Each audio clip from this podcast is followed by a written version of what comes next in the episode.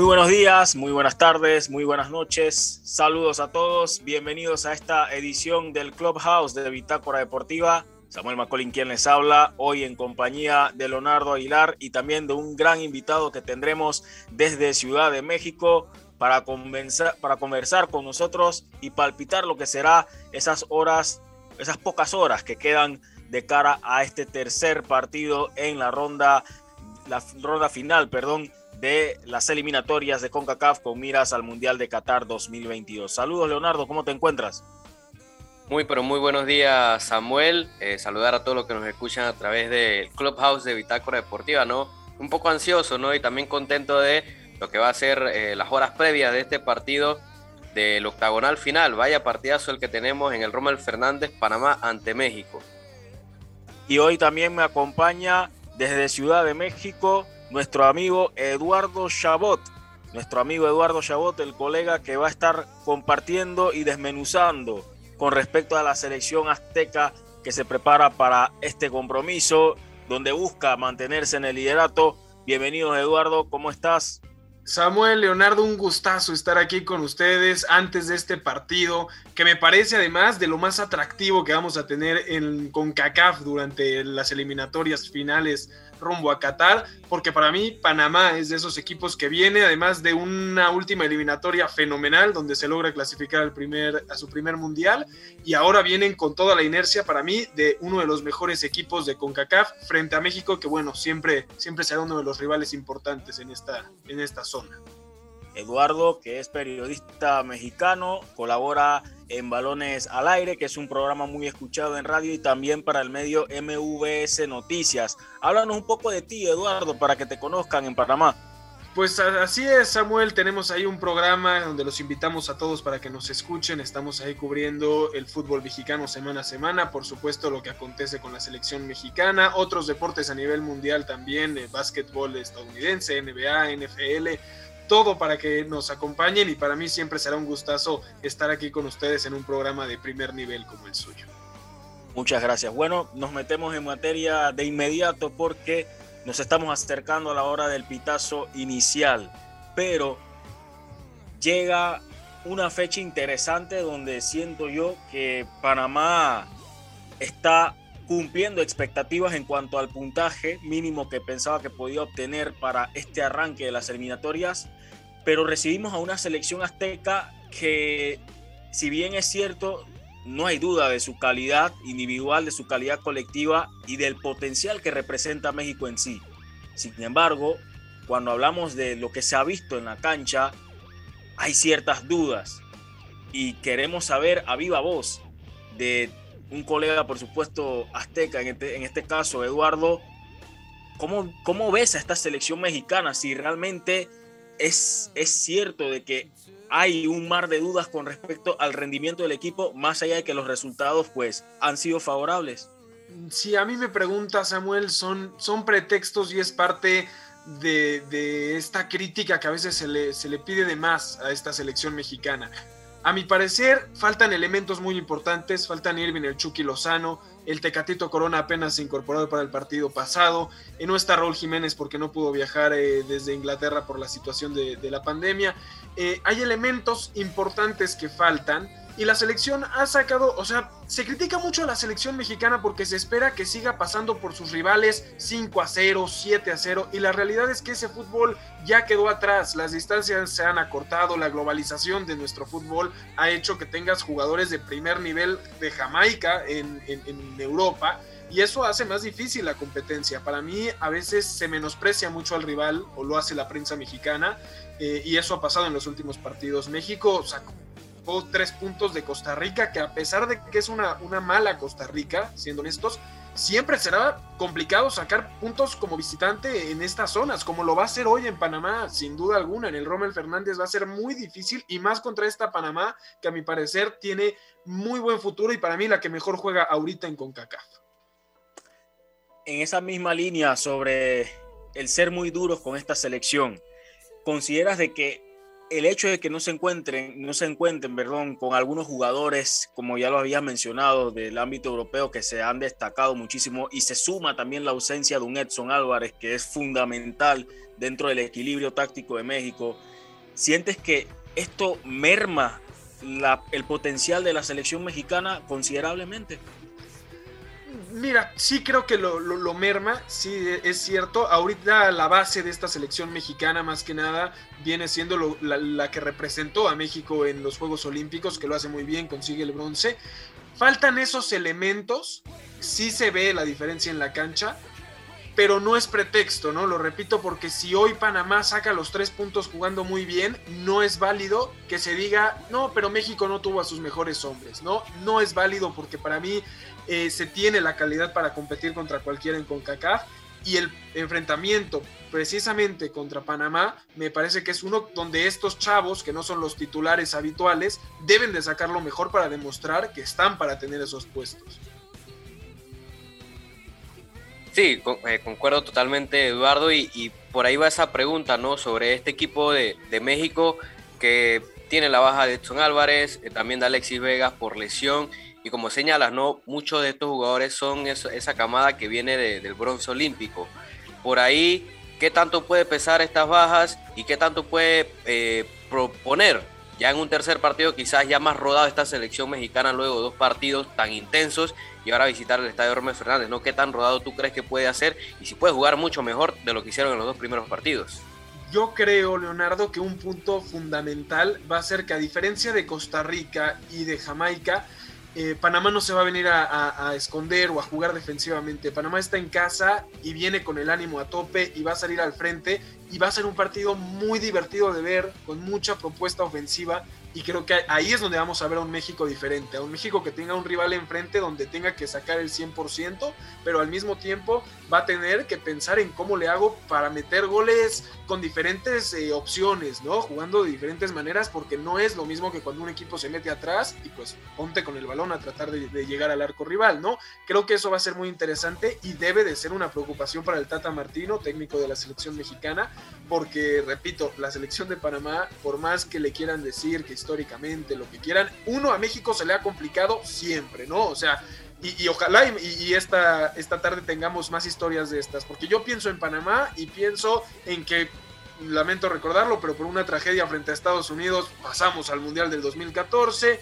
Eh, los penales en aquella semifinal, o el penal que le regalan a México en la semifinal de Copa Oro también. La chilena de Raúl Jiménez eh, en la misma eliminatoria del 2014. Entonces, para mí es un partido que además jugado en Panamá puede traer mucha emoción y muchos momentos inolvidables. No, y si, si, nos vamos más atrás, quizás esta, este duelo histórico empezó desde la chilena de Tejada por allá en el 2000, 2005. Entonces ya empieza ese contexto histórico de entre Panamá y la selección mexicana. Eso voy. En la otra pregunta, ¿no? Hablas de, de, de lo bien que está jugando, ¿no? Y he escuchado, ¿no? Tanto prensa mexicana como prensa internacional de que realmente le ha sorprendido el nivel, no solo los resultados y los puntos, sino el nivel de juego y lo que está presentando en cancha la selección de Panamá, ¿no? A ti personalmente te ha sorprendido y si ha sido así, ¿qué es lo que más te ha sorprendido esta selección, no? Quizá el nivel de juego, el ataque o por lo menos en defensa, ¿no? Ya que ah, incluso para mí es sorprendente que en dos partidos hayamos metido tres goles y aún mejor, cero goles en contra.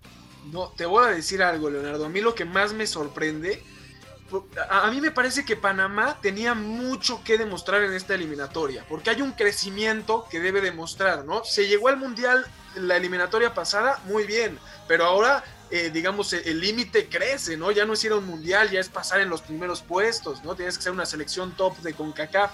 Eh, lo que fue Panamá en Nations League, incluso en, Copa Oro, como que me dejó un poco de dudas, esperaba más de esta selección que creí que iba a ir para adelante, incluso cambiando jugadores, ¿no? Porque la, generación que llega al Mundial pasado, muchos, digamos, ese fue su, tope y ahí se terminó y entra una nueva generación. Lo que hemos visto en estos dos partidos, es el empate contra Costa Rica termina siendo un regalo para los ticos totalmente, ¿no? O sea, Panamá dominó de tonazón y para mí, junto con Canadá, son los dos equipos que más sorpresas pueden dar, porque a mí sí me ha sorprendido el nivel de juego que han mostrado en estos primeros dos partidos ante rivales nada sencillos.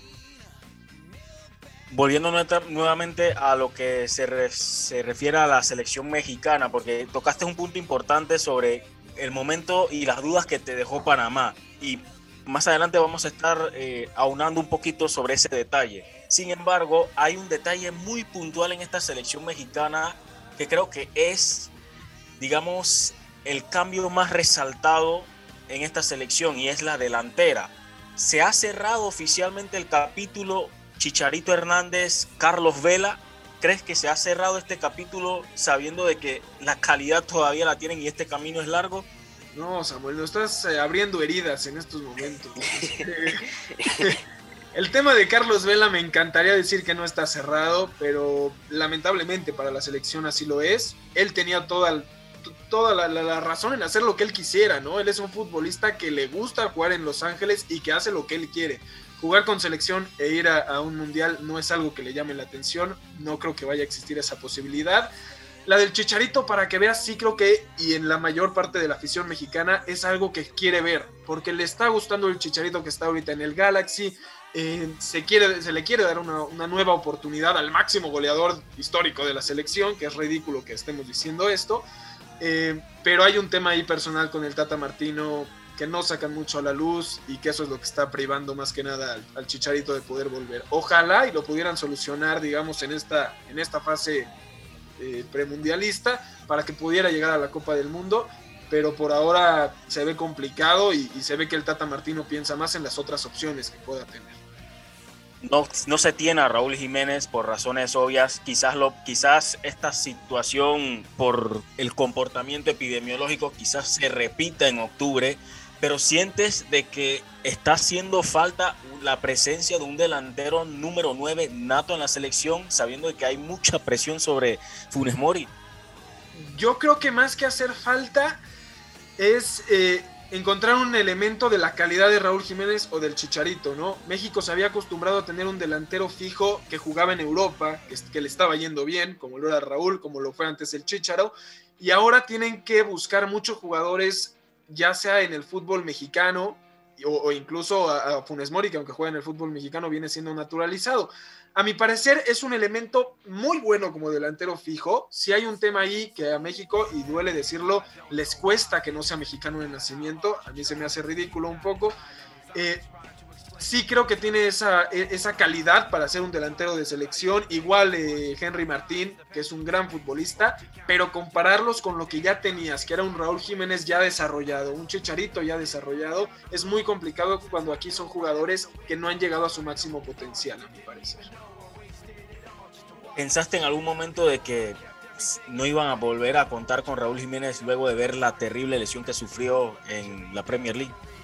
Totalmente, yo estoy sorprendido. La recuperación de Raúl Jiménez es algo que no se debe dejar de lado y es más, en las escuelas de fútbol deberían de enseñárselos, uno, como precaución de lo que puede suceder en, el juego y dos, como motivación de lo que toma una buena rehabilitación para poder regresar a cumplir su sueño, ¿no? Porque hay muchísimos jugadores que con mismas lesiones no han podido regresar y el que Raúl ya esté de vuelta en la Premier jugando en una liga tan competitiva, en un, nivel tan alto, la verdad es que debe de aplaudirse y debe de, enseñársele a la gente lo que, esto se puede lograr. Y sobre todo por el ritmo físico que, se requiere para una liga como la Premier League. Háblanos un poco sobre el caso de Diego Lainez. bueno, se tiene a un Irving Lozano que hoy por hoy se puede decir que es la mente creativa dentro del ataque del equipo azteca. Pero, ¿qué me puede decir sobre Diego Lainez sientes que puede convertirse en ese jugador adicional para hacer que este engranaje ofensivo genere un poquito más de peligro, más temor a cualquier defensa a la que se vayan a presentar más adelante? Lo va a lograr, Samuel, estoy convencido porque es un chavo con unas cualidades de verdad notorias y, lo ves jugar y dices, este es alguien que tiene talento, ¿no? Sí creo que hay que darle tiempo. Y México, el crecimiento de la selección mexicana, a mi parecer, se está dando en lograr que jugadores mexicanos jóvenes emigren a Europa para que terminen de desarrollarse en el fútbol europeo, que es mucho más desarrollado, hágame la redundancia, que el nuestro, ¿no? Entonces, cuando tienes a un Edson Álvarez que muy joven se va a Europa, a un Diego Laines, tienes estos elementos que se están fogueando con los mejores del mundo, tan chavos, da la oportunidad de que en 5 o 6 años que estos apenas estén teniendo 26, 27 años, tengan una calidad que de verdad le, le pueda ayudar a México a llegar más lejos. Creo que eso es fundamental. Eh, a veces se complica mucho porque el fútbol mexicano es lamentablemente un negocio donde se vela mucho por los intereses de los clubes y prefieren complicar la salida de buenos futbolistas mexicanos con tal de ganar más dinero que darles la oportunidad ¿no? de desarrollarse en Europa.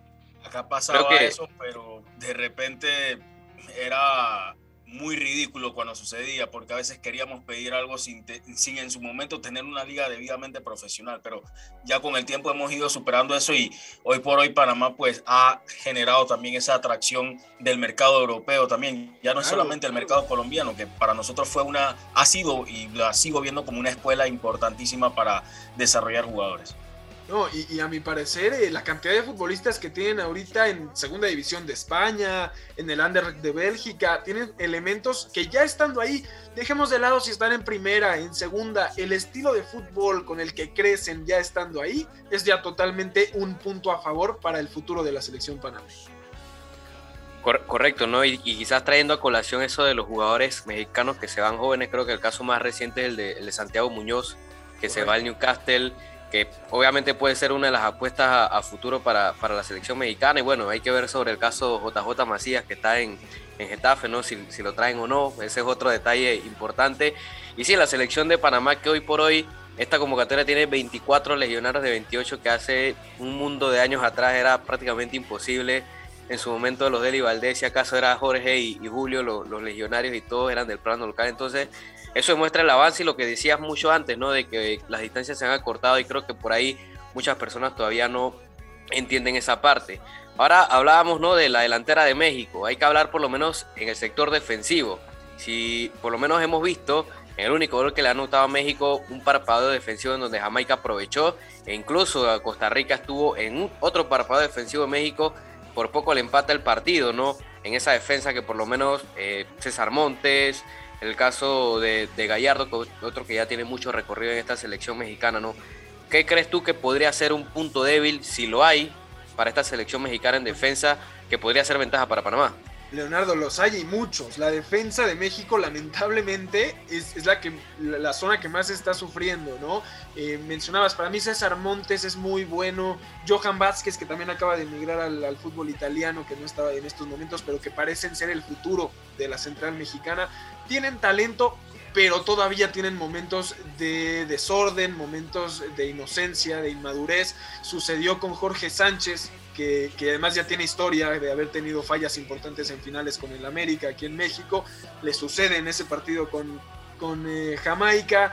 Eh, hay muchas fallas de elementos en, la defensa mexicana. Estuvo muchísimo tiempo Carlos Salcedo, que fue teniendo falla tras falla en la defensa mexicana. Y para mí, no, o sea, si yo tuviera que apostar en estos momentos porque en Panamá hace gol hoy, lo haría sin duda alguna. Yo creo que Panamá no se va hoy en ceros sin, ninguna duda.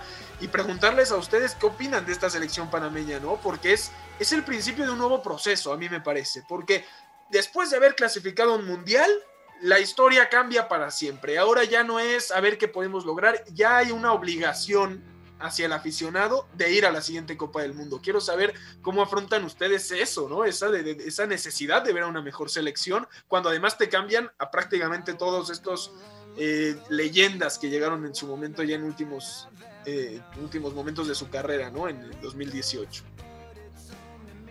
Sí, la verdad es que fue un fin de ciclo, por decirlo así, fue un fin de ciclo porque ser, prácticamente después del Mundial se retiraron jugadores como Jaime Penedo, como Blas Pérez que estuvo un par de meses y luego se retiró, Baloy, eh, que también se retiró, quizás por ahí Luis Tejada es el que todavía está por aquí y está en un gran nivel, ¿no? Luis Tejada, a pesar de sus 38 años, pero sí, fue prácticamente un fin de ciclo, se fue el bolillo y nuevamente le tocó a esta selección empezar de cero.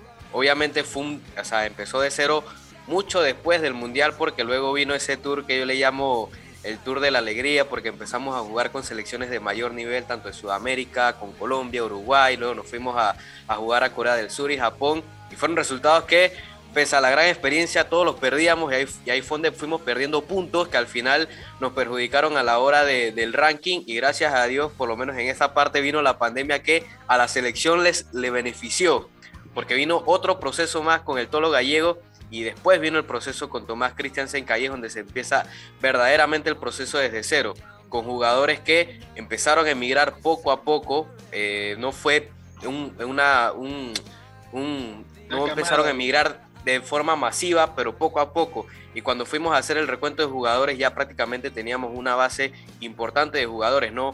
Fue emigrando Michael Murillo a Bélgica, eh, luego fueron eh, Aníbal Godoy, siguió en la MLS, varios jugadores se empezaron a ir a Perú, como el caso de, bueno, Quintero ya tenía varios años en Perú, llegó a ir a Abdiel Ayarza, eh, ahora lo que tú señalas, ¿no? El caso de, cuatro panameños que están en el fútbol en español en la segunda división, José Luis Rodríguez que incluso debutó en primera división.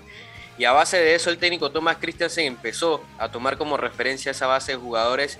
Y claro, el proceso ha sido largo, con varias decepciones, ¿no? El caso de, más reciente que fue obviamente la Copa Oro que nos dejó eh, sin sabores, tanto cosas positivas, ¿no? En una selección que atacaba más, pero a la negativa porque teníamos una selección endeble en defensa, cosa que parece ha mejorado, ¿no? El caso de Fidel Escobar, que lo tenemos de vuelta, que está en el Alcorcón, y puntualmente el caso de Andrés Andrade, que ha tenido una semana espectacular, fichó por el Hermina Bielefeld de la Bundesliga y anotó su primer gol con la selección, así que vienen con un momento muy importante y creo que es hora de por lo menos capitalizar haciendo un golpe mucho más importante del que hicieron en Jamaica, porque creo que todavía no dimensionamos el golpe tan importante que dio la selección de Panamá en Kingston. Eso es totalmente cierto, perdón eh, Samuel, y, nada más lo, recalco porque a México se le complicó Jamaica muchísimo, ¿no? Y terminan ganándolo ahí con, una salvada de, Henry Martín en los últimos momentos. Eh, y, Alexis Vega. Pero la realidad es que Jamaica viene haciendo las cosas también muy bien y de repente la, historia pesa, ¿no? Y se le gana fácilmente como lo hace Panamá y entonces mm, se menosprecia tal vez porque dicen ah, es Jamaica y no es así, ¿eh? Jamaica se le complicó a México que lo ven como un equipo top, lo decía el presidente de la Federación Panameña, ¿no? Una selección top del mundo se le complicó Jamaica y Panamá le pasó por encima, ¿no? Para valorar un poco el crecimiento de esta selección. Claro, Eduardo, y respondiendo a tu pregunta, pues sin duda que después del Mundial muchas cosas no se hicieron bien a nivel de decisiones federativas. Se cambió mucho del director técnico. Creo que el estudio, la selección para, o la escogencia más bien del director técnico post mundial fue un tema que no se llevó con sumo cuidado. Eh, yo fui, bueno, no soy de criticar a los entrenadores antes de que firmen o cuando van a, cuando trabajan. Soy de los que deja que trabajen, deja a ver si el tiempo da la razón del, del, trabajo que quiera hacer con ese día a día. Pero cuando tú optas por contratar a el Tolo Gallego, por ejemplo, que tenía cinco años sin dirigir, y aparte de eso, no había dirigido una selección nacional en un proceso mundialista, no había dirigido en CONCACAF. Eh, bueno, a excepción de clubes eh, mexicanos, creo que había tenido una oportunidad el Tolo Gallego, pero me dejaba dudas, me dejaba dudas porque yo decía, tendríamos, teníamos que contratar a alguien que conociera el área, teníamos que contratar contratar a alguien que conociera la idiosincrasia del futbolista panameño y el tiempo estaba siendo el peor enemigo de Panamá sentí que Panamá echó a perder un año de competitividad por los resultados y por las improvisaciones en cuanto a las designaciones de directores técnicos. Cortar procesos de la noche a la mañana, ya sea porque Panamá se quedó contra Jamaica en una Copa Oro donde terminó el proceso de, Julio Deli Valdés, o cuando se cortó el proceso de Gary Stempel, uno decía, hey, se nos está yendo el año y no estamos viendo un proceso que se respete cuando estamos tratando de superar una etapa donde se nos van seis jugadores que formaron parte fundamental de la experiencia de esta selección nacional. Pero yo creo que es normal, ¿no, Samuel? Me imagino, o sea, terminas un proceso mundialista y me imagino a los federativos diciendo, ¿y ahora qué? ¿No? ¿Qué, sigue? ¿No? Ahora cómo me muevo, muchos de estos futbolistas ya no van a seguir, eh, ¿qué hago ahora? ¿No? Cumplimos el objetivo, pero nunca pensamos más allá de eso y creo que tardaron en encontrar la fórmula de decir qué es lo que tenemos que hacer para seguir siendo una selección top. Ahora hay que, hay que valorar que lo lograron cambiar a tiempo, ¿no? O sea, todavía hay tiempo para el Mundial y lo están haciendo muy bien. Pienso en Costa Rica, por ejemplo, que en 2014 llega al Mundial en un grupo de la muerte, logra pasar, avanza hasta cuartos de final y hoy ves a Costa Rica y dices, ¿qué pasó? ¿No? Pudieron haber hecho algo mucho mejor, pensando además en, lo que venía después, ¿no? No se hizo así y creo que ahí es donde hay que valorar que Panamá, con todo y todo, de cara al siguiente mundial, todo parece ir en orden hasta ahora y ojalá siga siendo así. Claro, y llega Tomás Christiansen, que por supuesto no conoce o no conocía nada del área de CONCACAF, pero sí vivió parte de su infancia en Panamá, fue algo que nos sorprendió a todos tuvo la oportunidad de jugar eh, o de compartir con, con eh, Julio César Deli Valdés también en su momento, por lo menos como rivales también, pero la manera de asumir el reto, de tener esa, ese hambre de conocer, de saber dónde está pisando, es lo que ha llevado a que Thomas Christiansen aprendiera rápidamente sus errores, que había sido en cuanto a la escogencia de jugadores para la Copa Oro, sobre todo en la, en la defensa, que fue el punto débil de Panamá, y lo viste cuando nos enfrentamos en Nashville, que fue un partido donde me quedé de que, wow, ¿qué hizo Panamá ante la México Olímpica? Fue algo que nos sorprendió muchísimo. Pero el contraste que ha mostrado Panamá en estos dos partidos, a diferencia de cómo venían sucediendo las cosas, es muy distinto. Y siento que hasta cierto punto me parece que muchos colegas mexicanos no se han percatado de que esta es una Panamá muy distinta a la que estuvo en Copa Oro y a la que estuvo en aquel partido amistoso.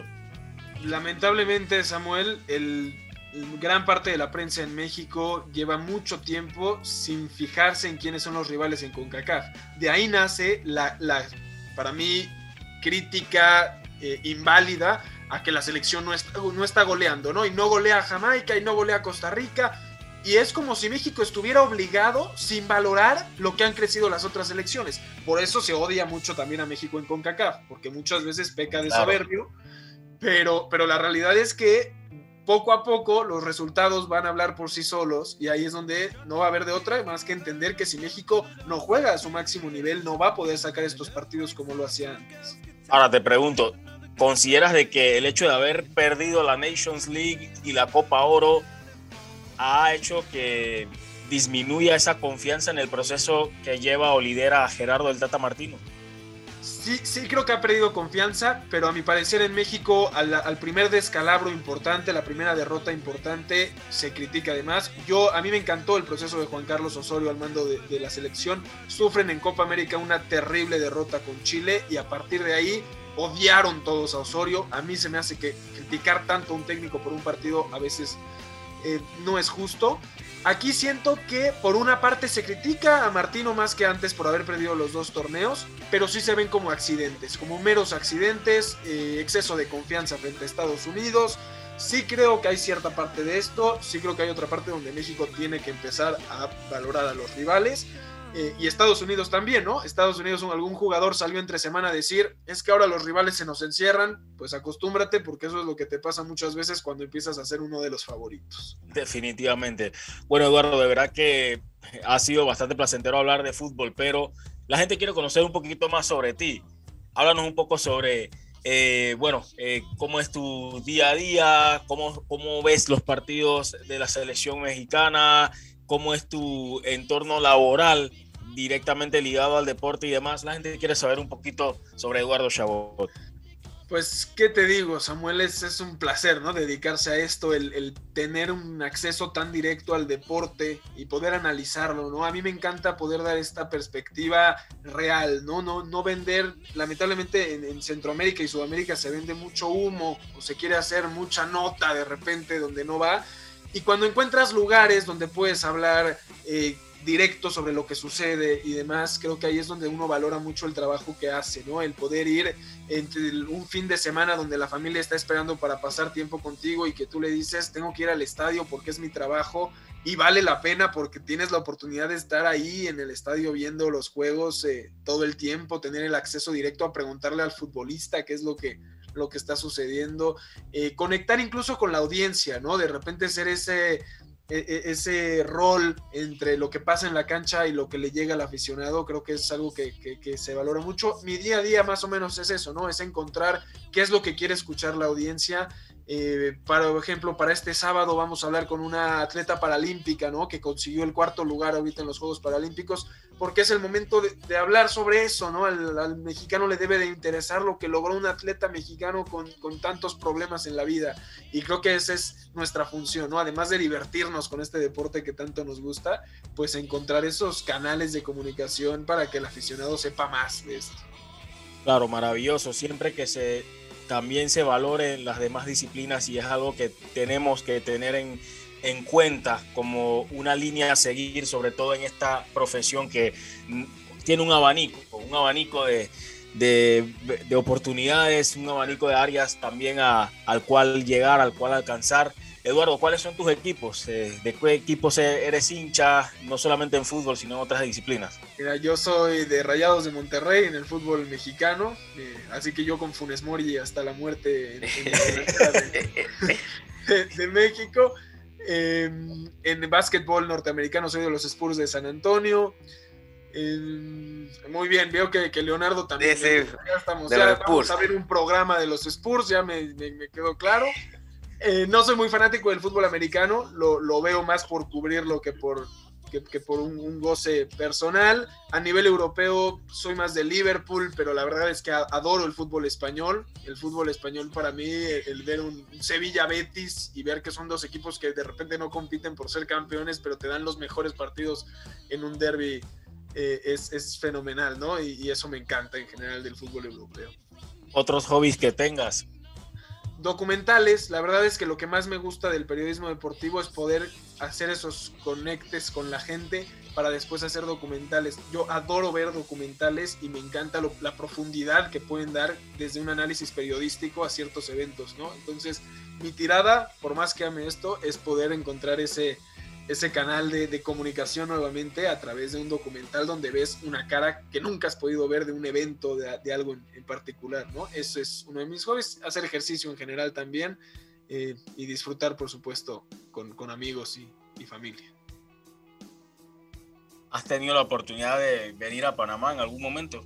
Muero por ir, muero porque la pandemia nos lo pueda permitir ir al, yo no conozco evidentemente porque no he ido el, Rommel Fernández, pero me fascinaría, creo que además la vibra que hay en ese estadio y en Panamá en general es fenomenal. Tengo amigos panameños que conocí por, porque la vida me, los presentó y las ganas que tengo de poder ir ahí, disfrutar del fútbol y, de, de la vida panameña en general es algo que, espero poder cumplir pronto, pero que lo quiero hacer con la libertad suficiente de, decir aquí estoy y no tengo miedo de contagio, eh, no, no puedo evitar un lugar porque está cerrado por la pandemia, ¿no? Entonces, estoy esperando el momento indicado para hacerlo.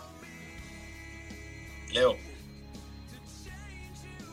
No, ya, bueno, ahí yo te quedaste con lo de los Spurs, Leo, ya te sí, Me, quedé, me quedé con me quedé lo con los de los Spurs, pero iba a comentar de que bueno, acá somos más del lado de Tigres, de Guiñac.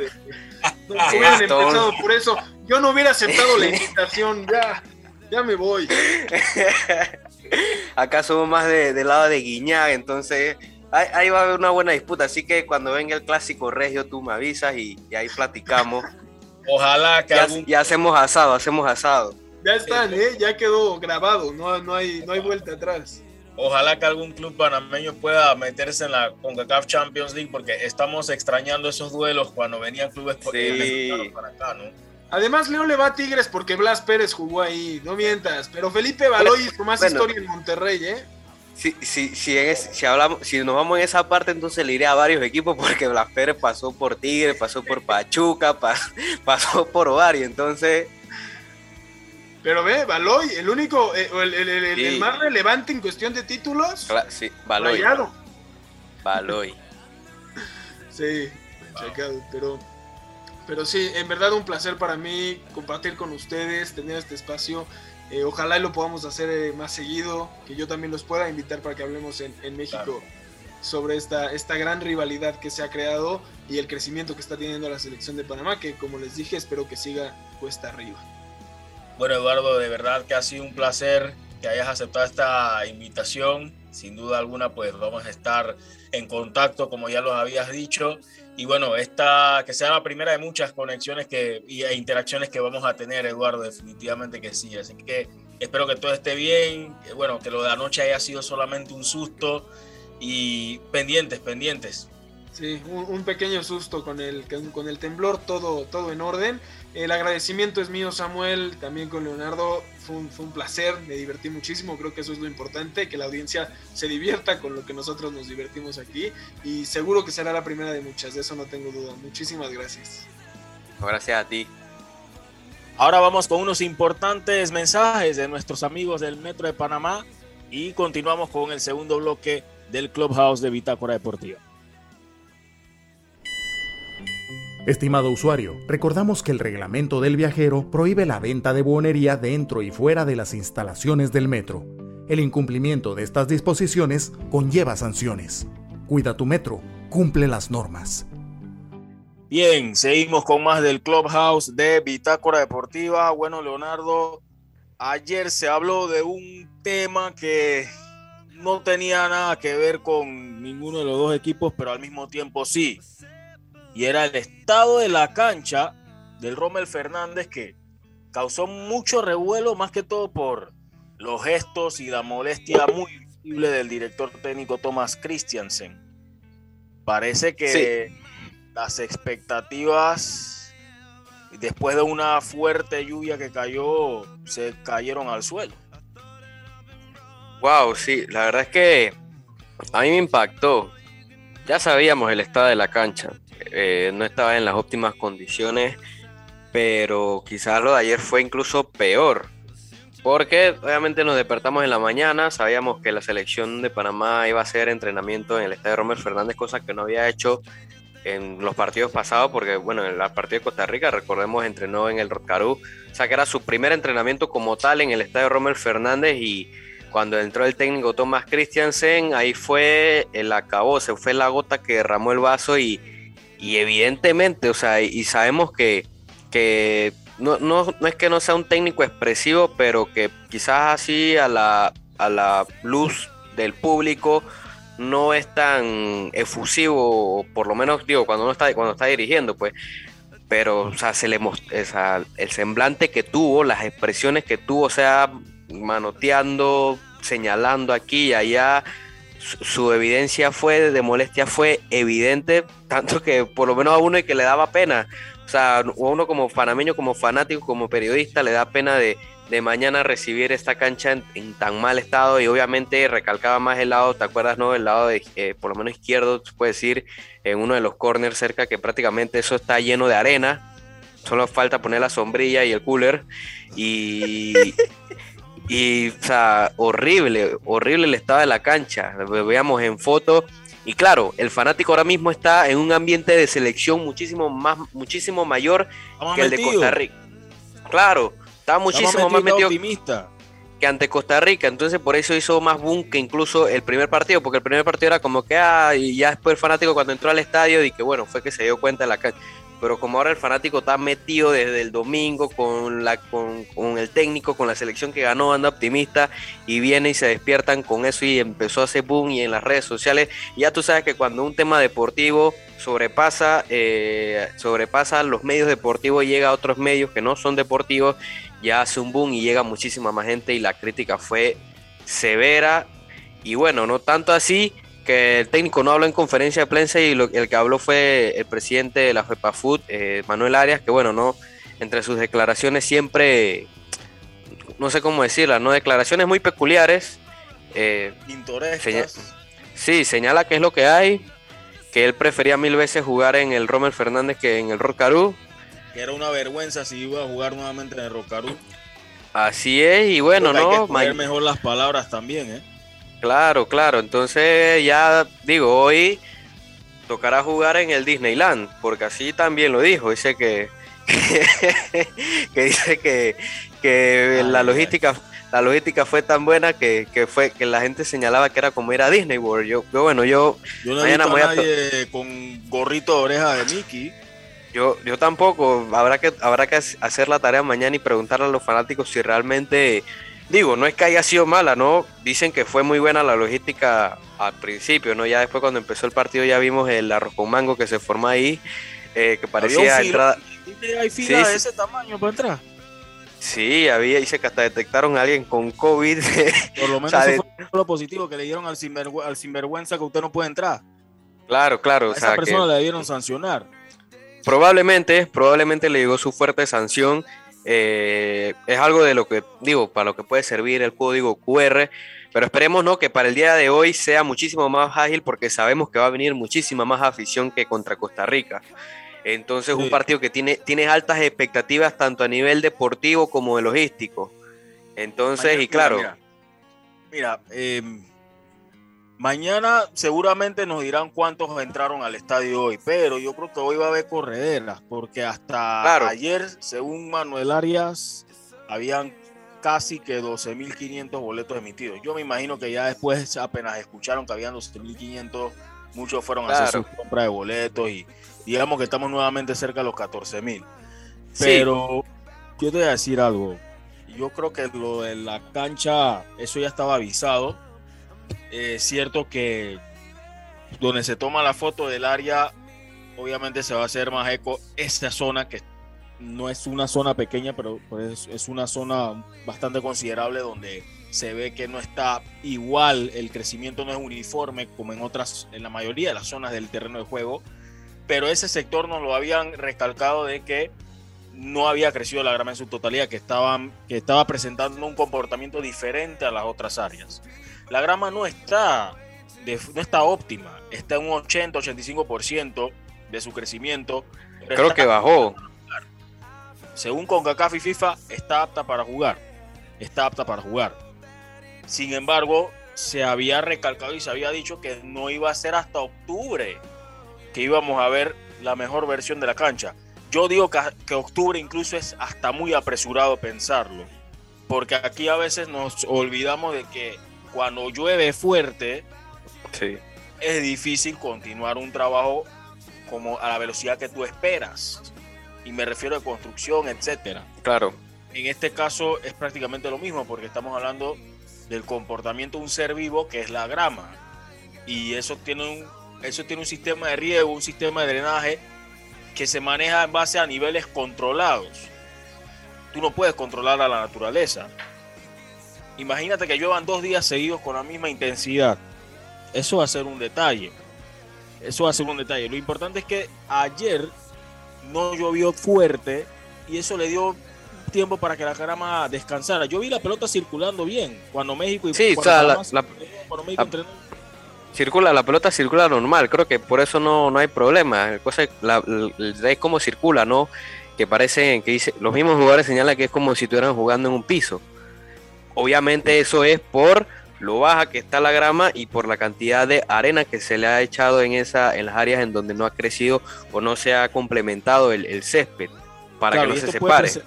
esto puede presentar un peligro en cuanto a lesiones, esperemos que no. Pero bueno, ya quedarán los jugadores y en las marcas que patrocinan sus botines, pues utilizar los taches correctos para poder eh, eh, pisar un tipo de engramado como ese para mañana. Em, bueno, para, para hoy, perdón. Estoy con la guía del, del 8 y el 9 del 9 de septiembre. Que Pero bueno, ahí estaba el técnico, ahí estaba el, ahí estaba el técnico zapateando en parecía yo yo casi lo, casi lo invito a bailar folclore porque andaba zapateando en la zona y dice esto no, esto no, esto no. Yo, e, era, era uno dice, ahí. Sí, hay material sí ahí porque estaba buen zapateo por parte del técnico Christensen en esa área ahí y también en, el, en el área chica de uno de los arcos que también no estaba en óptimas condiciones, pero bueno, no, como dice nuestro querido presidente, es lo que hay. Es lo que hay, pero al mismo tiempo ellos son los que la, Federación Panameña de Fútbol fue la que insistió con esa idea, ¿no? no hay tiempo para no hay tiempo para mudarnos a los Martorrijos allá no, la cosa no anda muy bien, allá tampoco con la cancha, déjame decirte. Pero yo creo que está mejor. La vuelta no salió muy bien. No, sí, porque fue también de rapi rapi ahí. Se levantó un poquito la grama del lado del infil que cubrieron. Sí, pero bueno, así es nuestro querido fútbol. Habrá que ver cómo transcurre eh, la cancha. Esperemos no llueva, así que vamos a ver. creo que ahora, para finalizar este tema, ¿no? por lo menos tú señalas de que quizás para octubre suene ya prematuro porque si de por sí la cancha no estaba en condiciones o no estaba al 100%, al tener dos partidos de alta exigencia quizás retrasa más esa, ese 100%, ¿no? Eh, Panamá juega en octubre un solo partido y es el segundo en casa, ese es el segundo de los tres, entonces quizás a ver si le da más tiempo de que solo sea un partido y de que sea el segundo, no un par de días, así que habrá que ver medios señalan de que tiene un mes para por lo menos llegar cerca de los 100 y se habla de que entonces para noviembre sí estaría al 100% la cancha. Tiene un mes y es ante el más piqui del área. el Estados Unidos. Cuidado, pues esperemos que la grama esté bien porque si es ante el más piqui del área, lo digo con el debido respeto, no, no es para ofender. Todos sabemos que Estados Unidos es el más piqui del área. Sí, y México son los más piqui del área. Y más, más Estados Unidos, más Estados Unidos, porque México. Usted sabe que con los gringos, con los gringos las cosas o son así o no son. Si fuera por ello, se clasifican solos al mundial sin jugar, porque saben que yo, yo he escuchado la cantidad de comentarios tanto de jugadores que, se han quejado de prefieren jugar en Europa. El caso de Tyler Adams que decía que, que sus compañeros de la Bundesliga se burlaban de él porque tenía que jugar con El Salvador y sus compañeros jugaban con Francia y ¿qué le pasa? ¿Está en la escuela acaso? ¿Está yo, en la escuela acaso? Yo dije, mira tú, y, y, y, segundo ciclo ahora, ay, mi y yo de, muy fan de mí porque yo juego acá contra el sí, Salvador, ay. Y yo, y yo así como que, digo, yo entiendo, ¿no? Pero yo, o sea, al final cuando vamos a ver, o sea, quita Francia e Inglaterra, vaya, juega con Armenia, juega con Liechtenstein, juega con San Marino, vaya partidazo, vaya partidazo, wow, San Marino, San Marino, Polonia, sin duda que me llamó bastante la atención con los siete goles que metió Lewandowski y compañía, vaya nivel. No, yo creo claro, al final, al final, hay que ver en qué sentido lo dijo, ¿no?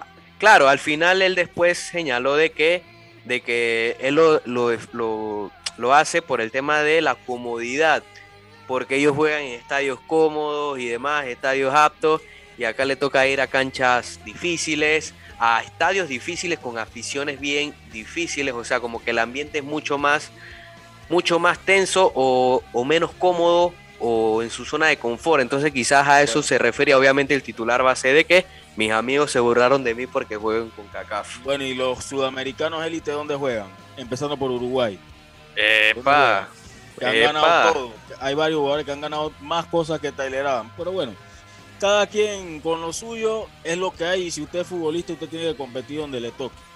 Dirán por ahí, bueno, dirán por ahí, bueno, mis amigos del... Sí, sí. la Drogba, cuando les tocó ir a países que tenían mero en medio de un conflicto social, o sea, políticos, sociales, eso es peor que jugar en un lado donde no me sienta cómodo. Que Itata ya todavía que no puede salir, son, son bastante, o sea, la CONCACAF es un detalle, la CONCACAF es un detalle y bueno, vaya que los amigos del Bayern seguramente se burlarán del Leipzig, entonces creo que las burlas van en, en proceso, entonces creo que son los menos indicados si el portero Bulaxi fue el que se burló de Tyler Adams, bueno, vamos a ver el último partido de, creo que fue de Hungría, ¿no? Donde juega Bulaxi, ¿no? El gol que se comió. Entonces, no escupan para arriba. Nada más le digo a mis amigos de Leipzig que le tengo bastante cariño. RB Leipzig, como que se salieron un poquito de control. De la tangente, de la tangente. Sí, sí, sí, sí. Oye, repásame los partidos de hoy en la octagonal, porque la gente quiere saber quiénes son los otros que, que juegan en esta tercera fecha. Le toca a Salvador salir del Cuscatlán, Leo.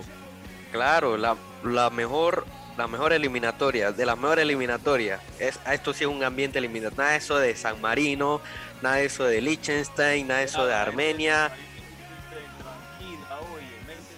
Deja a la gente tranquila. No, porque eso me molestó. Eso me molestó porque ah, entonces mañana va a ser partidazo Islandia-Alemania. ¿Cuántos goles le va a meter a Alemania? Entonces, vámonos, vámonos con lo nuestro. Suéltalo, déjalo tranquilo ahí allá. Igual hay Canadá, Canadá, El Salvador a las seis y media. Buen partido. Hay que ver si juega Alfonso Davis en el BMO Field, el estadio de el estadio de Toronto, ¿no? Bonito estadio. Eh, ante El Salvador, que como tú señalas. ahí. Claro, tenemos, hay buenos recuerdos, ¿no? Del CAI el fútbol panameño como tal. Entonces, sí, juega El Salvador, sale el Cuscatlán, hay que ver cómo le va fuera el Cuscatlán. con todo y la gran afición que tuvo, el gran apoyo que tuvo en el Cuscatlán, sacó dos puntos. Quizás por ahí contra Honduras pudo hacer algo más. Obviamente el partido de Panamá ante México eh, en el Potrero, digo, en el Romer Fernández. Y luego tenemos el Costa Rica-México, vaya partidito ese, digo, Costa Rica-Jamaica, perdón, Costa Rica-Jamaica. Este es un partido de vida, eh, no es un partido de vida muerte, pero sí es un partido importante para los dos que son los últimos. Para los entrenadores, digo yo. También, también, para Whitmore y para el señor de Costa Rica, Luis Fernando Suárez. Entonces, creo que una derrota para alguno de los dos aquí sería tijerita para el, técnico. Y luego tenemos, después del de Panamá-México, yo creo que este es el partido más candela.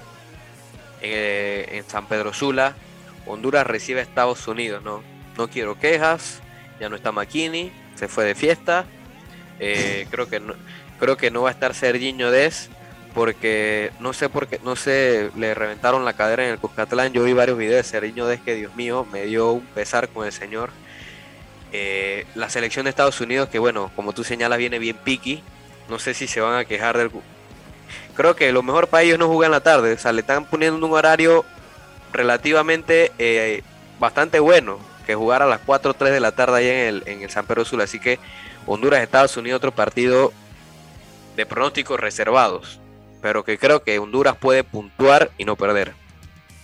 Claro, claro, pero eh, son de esos partidos de que quizás Honduras tiene presupuestado un puntito porque ya vino a hacer un buen negocio en sus dos visitas, pero claro, claro. Cómo, cómo jugó Estados Unidos y cómo llega a Estados Unidos, obviamente que Fabián Coito no va a ver esto como una oportunidad para simplemente sumar un punto yo creo que Honduras tiene el equipo suficiente por lo menos para decir si gano este partido puedo engancharme entre los primeros lugares y eso es lo que ellos están buscando. Estados Unidos una derrota yo creo que pondría en aprietos a Greg Berhalter porque ya parecen que no les ha hecho mucha gracia lo de sumar dos puntos en dos partidos que eran para ellos ganables. Sí, correcto. No, eh, Estados Unidos creo que ha sido una de las decepciones porque se esperaba más y dos puntos solamente para ellos ha sido eh, bastante criticable, no, incluso más que la selección mexicana. Y a mí lo que me gusta de Honduras es que es una selección que, por decirlo así, para Murphy, como decimos aquí. Ellos, en casa, el rival que sea, ellos van a intentar ganar, no importa si es México o Estados Unidos. Recordemos que a México le ganó en la eliminatoria pasada, ¿no? donde se metió al repechaje. Entonces una selección que miedo no tiene. En casa va a ganarla quien sea. Y mañana, y el día de hoy, ellos van a salir a intentar ganarle a Estados Unidos. Y viendo lo que ofreció Estados Unidos en, el Cuscatlán, creo que con un ambiente un poco similar en el San Pedro Sula, creo que, y varias bajas, ¿no? Varias bajas que va a tener para este partido puede ser un golpe, un golpe fuerte por parte de Honduras y negativo para la selección de Estados Unidos. Así que pronósticos reservados, pero como te digo, no, Honduras creo que tiene buen pie para por lo menos salir con algún punto de casa. Leo, nos mantenemos en las eliminatorias porque hay que ver qué pasa en el lugar cómodo, ¿no? En el continente cómodo, Europa. Sí, ya, ya, yo no sé si eso es eliminatoria o es clasificación a la Euro. No, no nota la diferencia, o hasta amistoso. No, no nota la diferencia, pero igual los partidos hay que jugarse. Partido para ti. Hay un par de equipos que. Sí, sí, hay. Un par de equipos que, están. que sí, se han complicado. Se han complicado quizás para hacer las cosas más interesantes. Eh, pero te tengo el partido especial para ti. Armenia-Liechtenstein. Partidazo. es una oportunidad para que Armenia siga soñando por lo menos con el segundo lugar para, claro. para pensar en un repechaje. Porque ya eh, ya vino Hansi Flick y dijo, hey, aquí no, no nos puede pasar como con Macedonia del Norte, así que muchachos, Se acabó el relajito, se acabó el relajito. Le metió 6 a Alemania que visita Islandia, ¿no? Que como lo decíamos con, el señor Good Johnson, el hijo de Eidur Good Johnson, eh, está pasando para Islandia, ¿no? Creo que si, si comparamos a, a Islandia, creo que esas selecciones que tuvo su punto, tuvo, su punto eh, de alto bastante importante en el Euro 2016, pero que me parece que se ha quedado en esa en ese cambio generacional, ¿no? Y por ahí está sufriendo bastante la selección de Islandia, ¿no? Meterse a la Euro, meterse al Mundial, y ya después como que ha decaído y se la ha hecho bastante difícil y ahora le toca recibir a Alemania, que no va a ser para nada fácil. Y en ese mismo grupo está Macedonia del Norte y Rumania. No creo que este es un partido bastante parejo, ¿no? Lo que ha hecho Macedonia del Norte sin duda es importantísimo. Y la selección de Rumania que obviamente está peleando y le conviene a ellos que eh, por lo menos eh, y Armenia bueno, no sume porque perdieron la, segunda posición, entonces quizás Rumania quiera recuperar puntos ahí. Lo que ninguno de los dos puede hacer es empatar porque un empate puede complicar mucho el resto del camino, sabiendo que Armenia al ver eso va a decir, hey, tenemos una oportunidad enorme a nuestro favor, una oportunidad que nunca habíamos visto y eso, y eso se le puede presentar al, al equipo de Enrique Mictarian, lo cierto es que los rumanos han venido recuperándose. Macedonia pues está pareciéndose más un equipo muy competitivo y ellos todavía están motivados después de esa victoria que obtuvieron de visitante ante Alemania inicialmente. Claro. Sí, y por lo menos en más partidos creo que partido bastante, en el papel bastante eh, cómodo para los favoritos, ¿no? Bielorrusia recibe a Bélgica, creo que Bélgica anda volando máquina Gales, Estonia, creo que Gareth Bale en ese nivel difícilmente puedan detener a, la selección de, Gales. Irlanda del Norte, Suiza, creo que sí es un partido bastante parejo. Y hay que ver lo que hace Italia ante Lituania, ¿no? Que Italia viene de dos empates consecutivos, eh, dejando varias dudas, quizás como tú señalabas en el programa anterior, la resaca del campeón, la selección italiana, ¿no? Con Lituania. Grecia, Suecia, Grecia que perdió puntos en los últimos minutos ante Suecia, que también viene volando máquinas Sí, bastantes empates. Y te dejo el partido a, ti, Albania-San Marino, ¿no? A ver cuántos goles mete Chaca. Bueno, Albania sabe que tiene una enorme oportunidad, sabiendo de que, vale la redundancia, que Polonia recibe a Inglaterra e Inglaterra siempre apela a la perfección, así que claro. una victoria de Inglaterra ayudaría muchísimo al equipo. Ese sí es un buen partido, ese sí es un buen partido. Sí, una victoria de Inglaterra ayudaría muchísimo a Albania, sabiendo que tiene en el papel, a no ser que pase una sorpresa histórica, de lo, la, mejor, la sorpresa más grande del fútbol, a no ser de que la de San Marino, pero Albania sabe de que está en una enorme posibilidad, sobre todo para mejorar su diferencia de goles, viéndolo más en ese aspecto, ¿no? de la diferencia de goles, porque Hungría, con todo y que ellos vencieron a Hungría, Hungría tiene mejor diferencia de goles, aunque tiene dos puntos menos. Entonces son esas cosas con las que debe jugar Albania para por lo menos pensar en un posible segundo lugar en el grupo I. Sí, correcto, ¿no? Y, también para repasar los resultados que se dieron el día de ayer, creo que lo más relevante fue eh, la victoria de Francia con la versión Atlético Madrid de Antoine Griezmann, porque la versión de Barcelona, Antoine Griezmann no hacía los goles que hizo, vaya golazos. Eh, Erling Holland tuvo otra noche tranquila con tres goles ante Gibraltar, eh, Dinamarca, que anda volando máquina, le metió cinco goles a Israel, bajándolos de, de la nube a, Israel que venía, venía con buen paso. Y no ha recibido gol Dinamarca en seis partidos. ¿eh? Ese es un gran equipo, gran defensa. Y creo que, creo que el resultado que más me destacó fue el 6 por 1 de, Países Bajos a Turquía, vengándose de esa victoria 4 a 2 eh, allá en Turquía. Le pasaron por encima a Samuel, no tuvieron piedad. Eso fue el verdadero atenta a las consecuencias de la derrota que, nos diste en la, en la primer partido. Le metieron seis goles. Al primer minuto ya estaban ganando. Vaya, yo me quedo con los dos golazos de el primero de David Klassen, asistencia de Memphis Depay, un taquito a, a Depay en el área chica, se la devolvió y le pegó de primera. Y ya segundo gol, Klassen le da un pas, no sé si un taquito, pero se la, se la devuelve la pared a Depay y Depay baja y prácticamente en el momento que tú menos piensas que le pega, va y la mete. O sea, calidad, como decían por ahí, ¿no? Parece que, parece que fueran los mejores tiempos de Van Basten ahí con las combinaciones de, la selección de Holanda, ¿no? 6 por 1, vaya goleada. Sí, Turquía que tuvo un pésimo mes y ahora Noruega le arrebata el segundo lugar. Buen mes para Países Bajos y Noruega. Hay un equipo que me está llamando la atención en el grupo D donde está Francia y es que Ucrania nada más es empates y empates, cinco empates.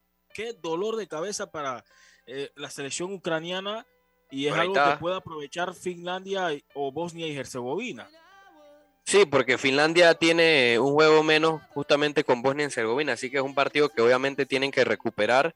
Hay que ver lo que va a hacer la selección de Ucrania, pero como tú señalas, no, la selección empate, 5 puntos, 6 goles a favor, 0 en contra. Entonces, y, y una, me parece que su oportunidad más grande fue ante Francia, lo estaba ganando y se lo dejaron empatar, entonces por ahí perdió una gran oportunidad. Claro, claro. Bueno, otro grupo que está muy apretado también es la disputa por el segundo lugar en el grupo C. Eh, por ahí en el grupo E también, con lo que ya lo habías mencionado, República Checa, Gales, Bielorrusia, parece que por ahí las cosas pueden cambiar. En el grupo F también Escocia que ha tenido un buen, una buena reacción, algo que no le viene bien a Israel. Y bueno, Escocia, Escocia ganó en, en Austria y se coló al segundo lugar, aprovechando la derrota de Israel. Austria, República de Irlanda han sido hasta ahora las, las grandes decepciones de estas eliminatorias en la UEFA, sin duda alguna. Sí, se podría decir que sí. Eh, y claro, creo que por ahí, creo que otro grupo parejo es el grupo H, donde Croacia va líder con Rusia, que Rusia, bueno, también creo que teniendo selecciones como Eslovaquia eh, y Eslovenia, creo que, bueno, que Rusia es una selección buena, pero también ha sorprendido, así que ahí se mantienen parejas eh, y esos duelos directos obviamente son bastante importantes. Eh, y bueno, quizás por ahí el J que, creo que es uno de los grupos más parejos, aún teniendo Alemania, porque ahí está solamente a dos puntos está Armenia, eh, Rumania está con nueve, Macedonia está con ocho, e Islandia con cuatro, pero si gana Islandia se mete en la pelea. Sí.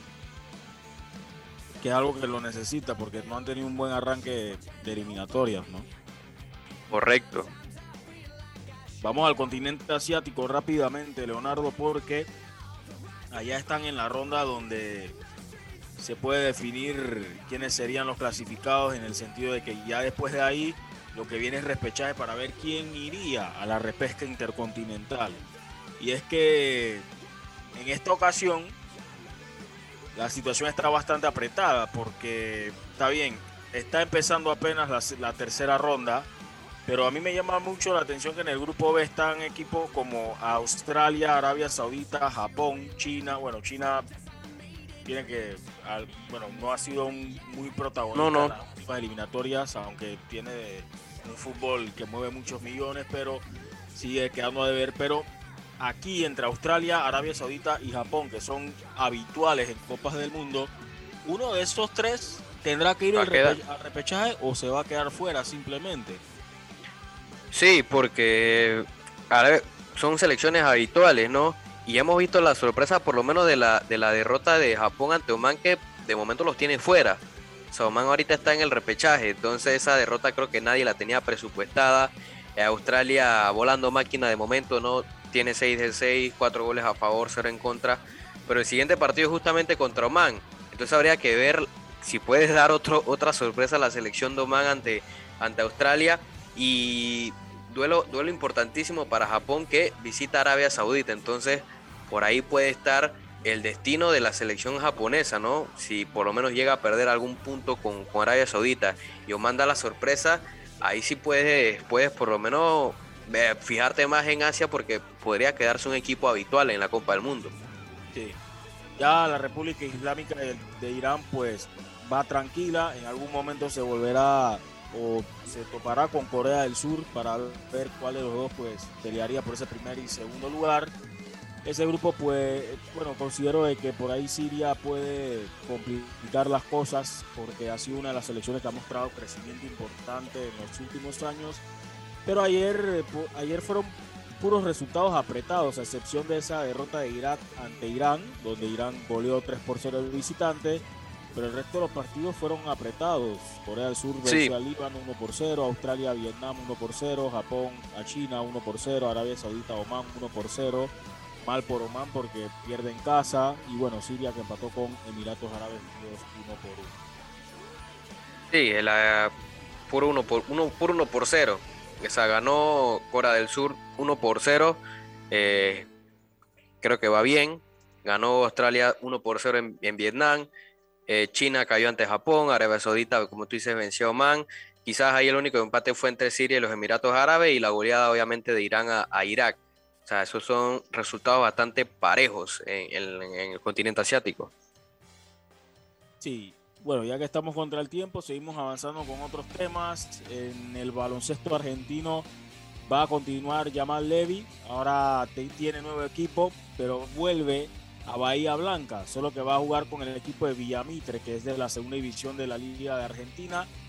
Así que bien por Jamal Levy, que a sus 38 años sigue siendo tomado en cuenta para jugar baloncesto de buen nivel en Argentina, después de muchos años jugando en la máxima categoría, pues ahora vuelve a la segunda división. En esta oportunidad va a jugar con el equipo de Villamitre, así que va a estar donde vivió por muchos años, que es Bahía Blanca. Bien por el parameño Jamal Levy.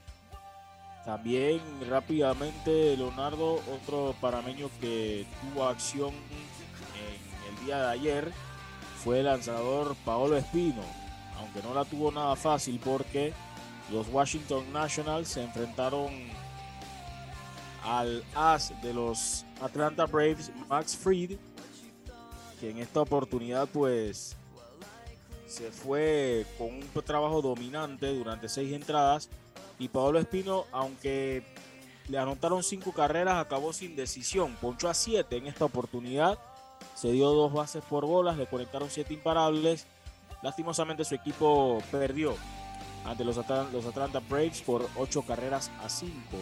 Los Braves que siguen en la pelea por puestos de playoffs, pese a que no han contado con ya perdieron por el resto de la temporada, como bien todos saben, a Ronald Acuña Jr. Y ahí está el equipo de los Atlanta Braves que ha hecho algunas, algunos movimientos interesantes en su roster, sumando algunos jugadores y ahí les ha servido para mantenerse ahí en la lucha. Otro que sigue produciendo es Jonathan Araúz. En esta oportunidad batió de 4-2, el segunda base parameño, impulsó una carrera en la derrota de su equipo, los Boston Red Sox, ante los Tampa Bay Rays por 12 carreras a 7. Está de noveno bate, pero está demostrando que puede producir carreras. Y eso es lo importante para Jonathan Araúz, que aporta a la ofensiva y también a la defensiva. En el caso de Edmundo Sosa, con los, perdón, iba a decir Arizona, con los St. Louis Cardinals, pues eh, dio actividad, pero como bateador emergente, conectó un imparable en dicho turno, subió su promedio ligeramente, ahora a punto 278, pero perdió su equipo ante Los Ángeles Dodgers por 7 carreras a 2. Con eso pues cerramos lo que había sido la actividad de los panameños en el béisbol de la Grandes Ligas. Ah, no puedo dejar por fuera a Alberto Baldonado, sigue intratable. Otro episodio lanzado y ponchó a un bateador y se dio una base por bolas. Alberto Baldonado que esperemos prontamente tener una sorpresita con Alberto Baldonado y Bitácora Deportiva. Creo que ha sido una de las buenas historias, Leonardo, en, este, en esta temporada, ¿no? Sí, un jugador que lo venimos siguiendo desde, desde sus temporadas allá en México. Luego participó en la Serie del Caribe, bastante dominante, ¿no? Luego por ahí el sabor ese que le tocó enfrentarse a Panamá y demás y después recibe la oportunidad y como tú señalas, no, él está, él, está aprovechando su oportunidad y haciendo las cosas bien, no, como tú señalas, no lanzó un episodio, solamente una base por bola, ponchó a uno, o sea, él, trabajando, ¿no? Obviamente, quizás por ahí la derrota para su equipo, ¿no? De 8 por 5 de los Bravos de Atlanta ante, ante el equipo de Washington, pero sigue lanzando, ¿no? Y parece que, que poco a poco, así como quien dice calladito, está por lo menos metiéndose en el, en el line-up o en el bullpen o habitual para el equipo de Washington. Así que es importante ver lo que hace eh, Baldonado. Claro, claro, importante lo que hace Baldonado y esto es una muestra de, de que la pelota invernal hay que tomarla en serio porque es de altísimo nivel. Bien, seguimos ya en esta cerrando nuestro, nuestra edición de hoy vamos a hablar rápidamente sobre esos temas que han quedado por ahí, que han quedado por ahí un poquito sueltos y que hay que comentar al respecto de ellos. Em, George Russell ahora sí. va a integrar a la escudería Mercedes AMG después de que Valtteri Bottas haya firmado con eh, Alfa Romeo, ¿no? Sí, correcto, ¿no? Creo que, que, fue, que fue una de las noticias más importantes en la mañana de, del día de ayer. Eh, Alfa Romeo hace oficial la contratación de, de Valtteri Bottas, que bueno, no ya se veía venir, o sea, ya se veía venir luego del incumplimiento o la rebeldía que tuvo en la carrera del, del GP de los Países Bajos, desobediendo por ahí, desobedeciendo las órdenes con, con Mercedes. Y obviamente era como que cuestión también de horas de que se anunciara de que obviamente George Russell iba a ser el que va a compartir el otro año eh, carro o va a compartir equipo con Lewis Hamilton, un muchacho con bastante proyección que se ha destacado en la Fórmula 1, que incluso viene por lo menos en la última carrera, pese a todo lo que sucedió, ¿no? Llevarse una segunda posición. Entonces es importante, ¿no? Y, creo que poco a poco, Samuel, ya estamos empezando a ver el cambio generacional que se está dando en la Fórmula 1. Actualmente Max Verstappen, ahora George Russell, Lando Norris, eh, Pierre, eh, Pierre, Pierre Gasling y también por ahí nuestro querido Mazepin, que bueno, que siempre está por ahí dando, dando batallas el señor Mazepin y Charles Leclerc con, con Ferrari. Entonces está, está bien y como dicen por ahí varios comentarios, ¿no? que, que la Fórmula 1 está quedando en buenas manos, no tiene bastante futuro y más con lo que va a pasar la próxima temporada de que vamos a tener muchísimas carreras o carreras bastante equilibradas con, lo, con el tema de los autos. Entonces creo que para el próximo año nos espera bastante, bastante competitividad en la Fórmula 1 de la que ya la está teniendo esta temporada. Y en el Gracias al Profe, un segmento que no podemos dejar por fuera y que vamos a ir retomando. No, no vamos a poder alcanzar tener sus declaraciones o una entrevista, pero creo que hay que ponerla en el podio. Y es a la tenista canadiense Leila Fernández, de padre ecuatoriano. Llegó a las semifinales del US Open con tan solo 18 años.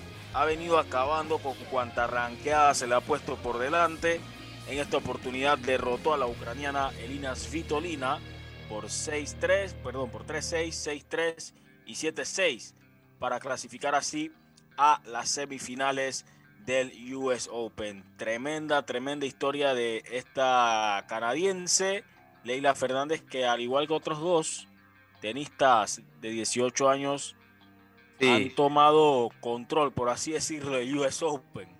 Sí, el español Carlos Alcaraz, que bueno, no sorprendió a todo el mundo cuando eliminó a Tsitsipas. Lastimosamente una lesión lo dejó fuera del US Open, no bastante desafortunada porque lo que venía haciendo era importante, no eliminar a uno de los favoritos.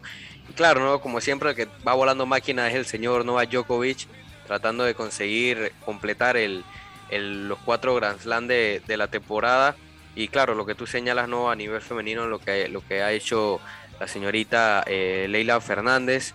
Para el día, por lo menos para el día de hoy, ya se están realizando por lo menos los encuentros de Emma Raducano con Belinda Bencic y Carolina Plixova con María Zacarino. Plixova, que obviamente es una también de las favoritas, son duelos de cuartos de final. Y ya para las semifinales, obviamente Leila Fernández que se va a enfrentar a Arina Zabalenka, parte de lo que va a ser el, eh, en la rama femenina. Y en la rama masculina, eh, los cuartos de final están Alexander Zverev, otro de los favoritos con Joy Harris y una revancha de una de las últimas finales, ¿no? Si no me recuerdo fue Wimbledon, Novak Djokovic ante el italiano Matteo Berrettini, así que una revancha de aquella final del US Open que la tuvo el italiano y le terminó remontando Djokovic, así que esto va a ser en el duelo de los cuartos de final, ya en las semifinales está Félix Auger con Daniel Medvedev. Así que esto es parte de lo que se ha dado en el US Open, ¿no? que ha tenido bastante foco porque obviamente es el último Grand Slam de la temporada.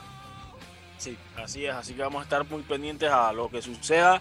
Y bueno, ya para finalizar, pues recordándoles a los oyentes que la temporada de la NFL arranca este jueves, donde los campeones Tampa Bay Buccaneers se enfrentan a los Dallas Cowboys.